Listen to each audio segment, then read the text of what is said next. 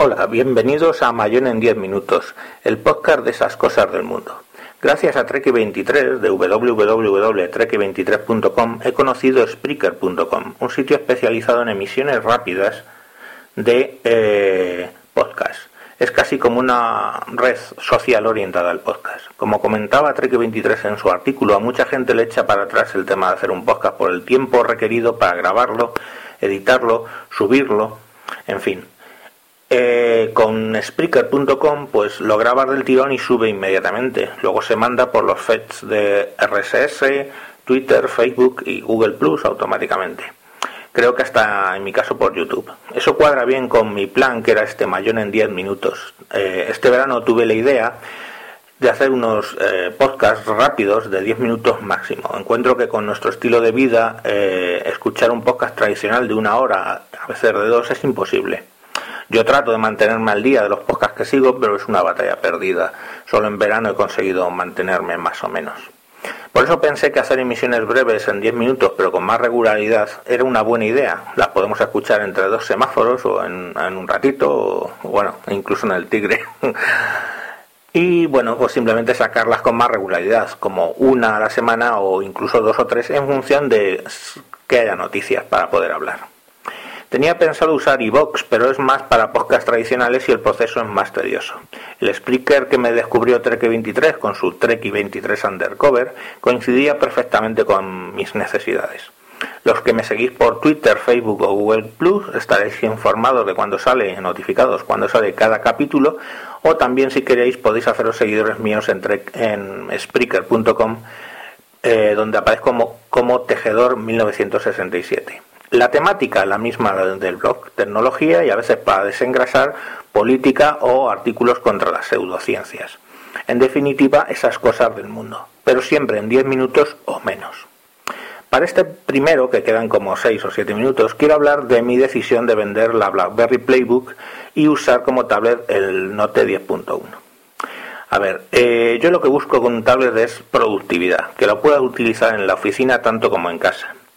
Antiguamente, en el año 2004, tenía mi TC1100 con su stylus en Windows XP Tablet PC Edition y podía tomar notas tranquilamente en una reunión con el bolígrafo. Yo entiendo que eso es bastante menos intrusivo que estar tecleando en una reunión, que da una sensación de que no atiendes y es efectivamente que no atiendes, puesto que el teclado nos come más atención que el simplemente escribir con un bolígrafo.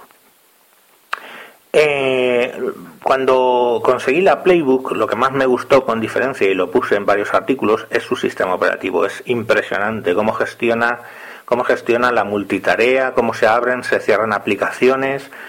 En fin, eh, hay algunos vídeos en mi canal de YouTube, que es también Tejedor 1967, que podéis ver. Pero bueno, decidí venderla a, a, a Do Álvarez, lo podéis buscar en Twitter y eh, empezar a utilizar mi Note 10.1. Desde luego ha sido un descubrimiento porque yo puedo tomar notas con la mano apoyada en la pantalla sin ningún problema mientras estoy en una reunión. Cosa que, por ejemplo, intenté hacer con el iPad, pero no conseguía porque, si os fijáis, el, iPad es, eh, solo permite usar estilos capacitivos y eso provoca que básicamente eh, al apoyar la mano pues se despeitote todo. Hay aplicaciones que en teoría rechazan el toque de la palma pero no funcionan muy bien. En el Note 10.1, como el stylus es ligeramente magnético y tiene una superficie por debajo del tablet que detecta ese magnetismo, puedes aplicar la mano porque según acercas el bolígrafo a la pantalla, pues se desactiva. Eh, esto lo podéis ver también en un vídeo que he puesto en el blog, eh, viéndolo muy bien. ¿Qué voy a echar de menos? Pues voy a echar de menos el estupendo rendimiento de esa Playbook de 7 pulgadas. Probablemente también el tema es que era de 7 pulgadas y con mi Galaxy Note eh, de 5, eh, o sea, el que uso de teléfono, pues se pisaban bastante las funciones. Navegaba más en el teléfono que en, que en, la, que en la BlackBerry Playbook. Eh, el Note 10 es para otras funciones, con lo cual se pisa bastante menos que con el teléfono. Eh, esto va a ser así, o sea, va a ser mi tablet de producción hasta que eh, aparezca el día 26 de octubre, creo, Surface, y bueno pues tengamos ya un tablet de Windows Windows RT donde veremos a ver cómo eso eh, afecta a la productividad. Yo creo que al tener Office 2013 etcétera pues va a ser muy interesante. Malo es que el Windows RT no trae Stylus pero veremos si, si Samsung saca algo o no lo sé. Vamos a ver cómo evoluciona el tema y bueno, hasta aquí el primer mayón en 10 minutos. Espero que os haya gustado. Un saludo y hasta otro capítulo.